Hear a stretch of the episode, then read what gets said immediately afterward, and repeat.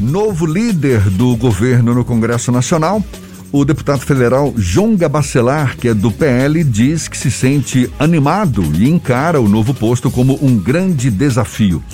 Indicado para a vice-liderança pelo senador Eduardo Gomes, do MDB do Tocantins, líder do governo no Congresso, o parlamentar diz que o foco está em fortalecer o nome do presidente Jair Bolsonaro na Bahia e no Nordeste. O deputado federal João Gabacelar, do PL, é nosso convidado. É com ele que a gente conversa agora aqui no Isso é Bahia. Seja bem-vindo. Muito obrigado por aceitar nosso convite, deputado. Como vai? Bom dia, Jefferson Beltrão, Fernando Duarte e todos os ouvintes aí da Rádio Tarde FM, da 3.9, do programa Isso é Bahia. É um prazer que fala com vocês aqui direto de Brasília, é, nesse programa de grande audiência e de grande repercussão no estado da Bahia. Muito obrigado, deputado. Quais estratégias o senhor considera para serem colocadas em prática e que possam reverter numa maior popularidade do presidente Jair Bolsonaro aqui na Bahia e no Nordeste?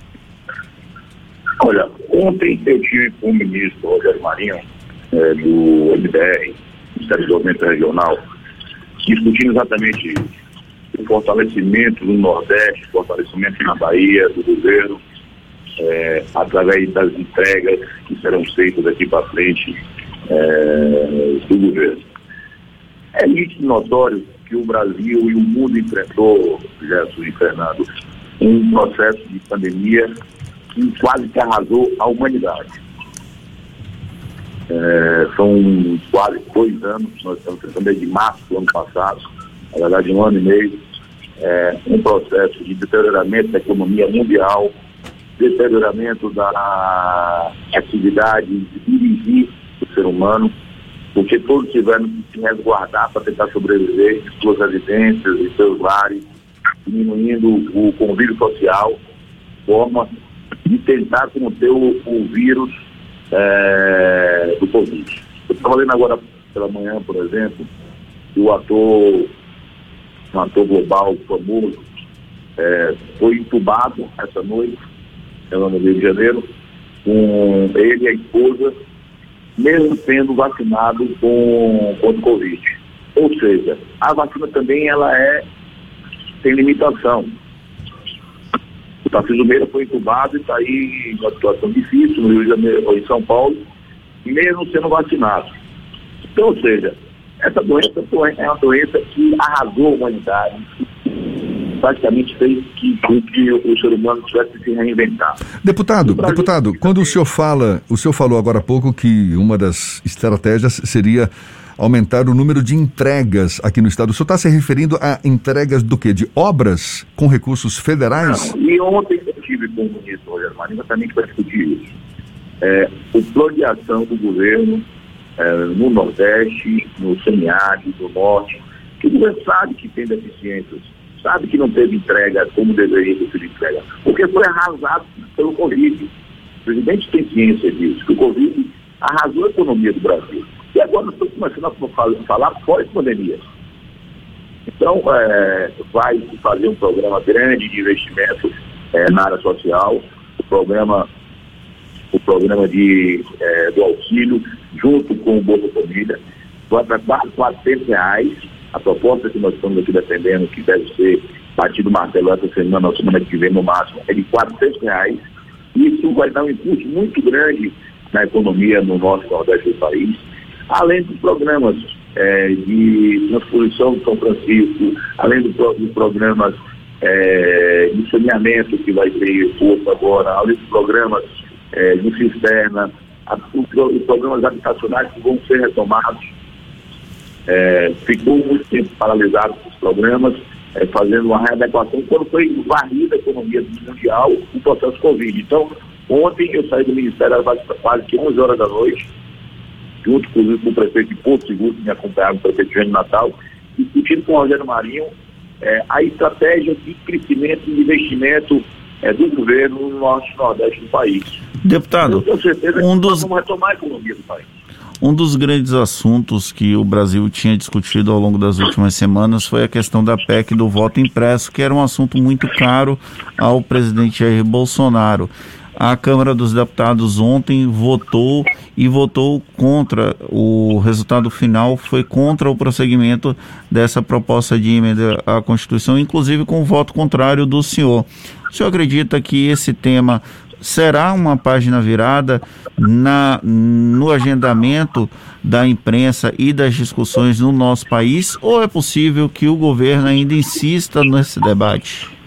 Não, não só página virada. O presidente da República garantiu ao presidente Arthur Lira que iria respeitar a decisão da Câmara.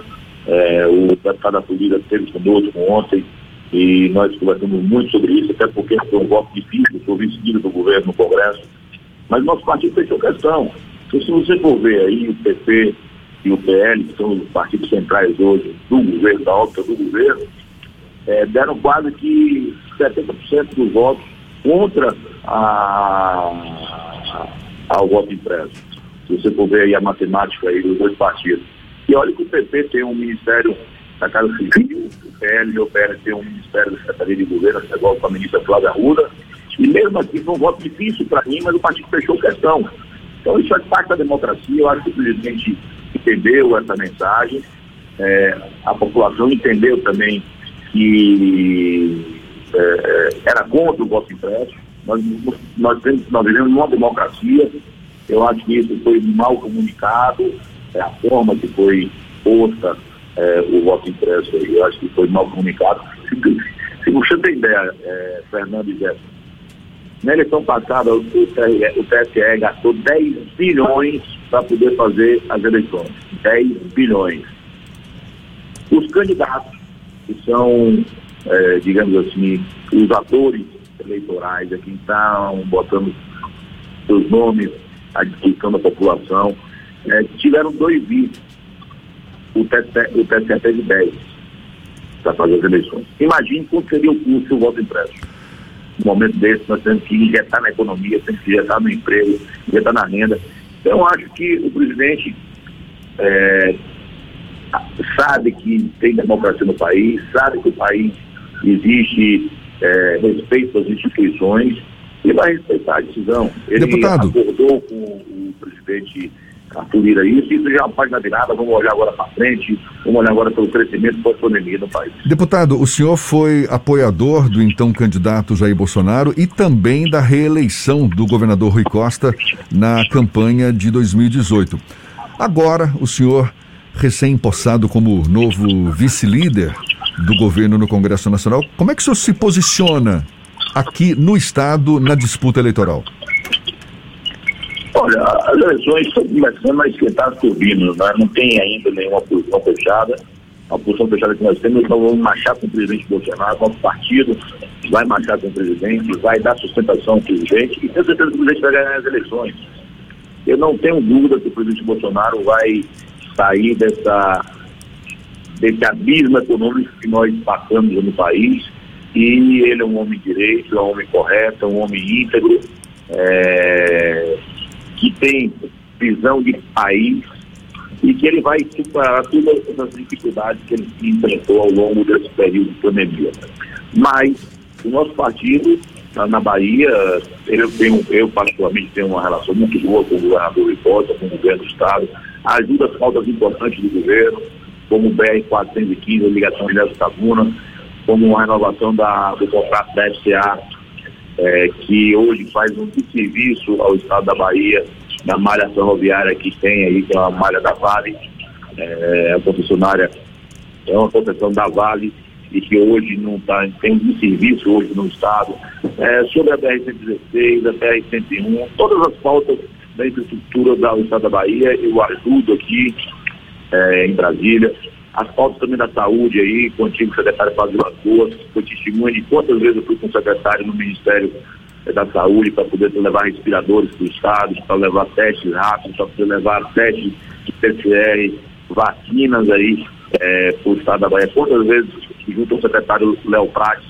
eu falei com ele ontem, impulsionando aqui no Ministério da Saúde, tive com o, o ministro da Saúde ontem também tratando de temas da Bahia. Então, ou seja, é, e lá para trás ainda seguiu o Bolsonaro, Bolsonaro Rui Costa. É, um, um time que está ganhando não se mexe. O Rui fez a grande administração, E o Bolsonaro sabia que o Brasil precisava dar uma chacoalhada nacional para poder botar esse país no trilho. E eu defendi, eu fui ousado defender o Bolsonaro. Ano que vem é um ano ainda que está distante do processo eleitoral. As conversas estão iniciando, faz parte da democracia vocês conversar política. Agora, o partido não tem ainda é, definição. Cada eleição é uma eleição, é uma rodada de conversas. Eu tenho que ver qual a orientação aqui da Nacional do Partido.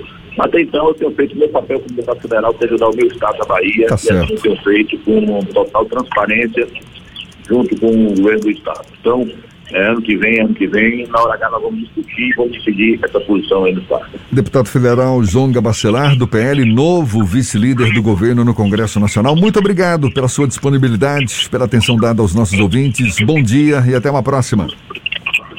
Eu agradeço aí, Gerson, é, Beltrão, ao Fernando Duarte, a todos os ouvintes da Rádio Atalha FM. É um prazer falar com vocês. Estou sempre aqui disposto a falar com esse veículo de grande é, audiência no estado da Bahia. Um abraço a todos vocês e um bom dia a todos.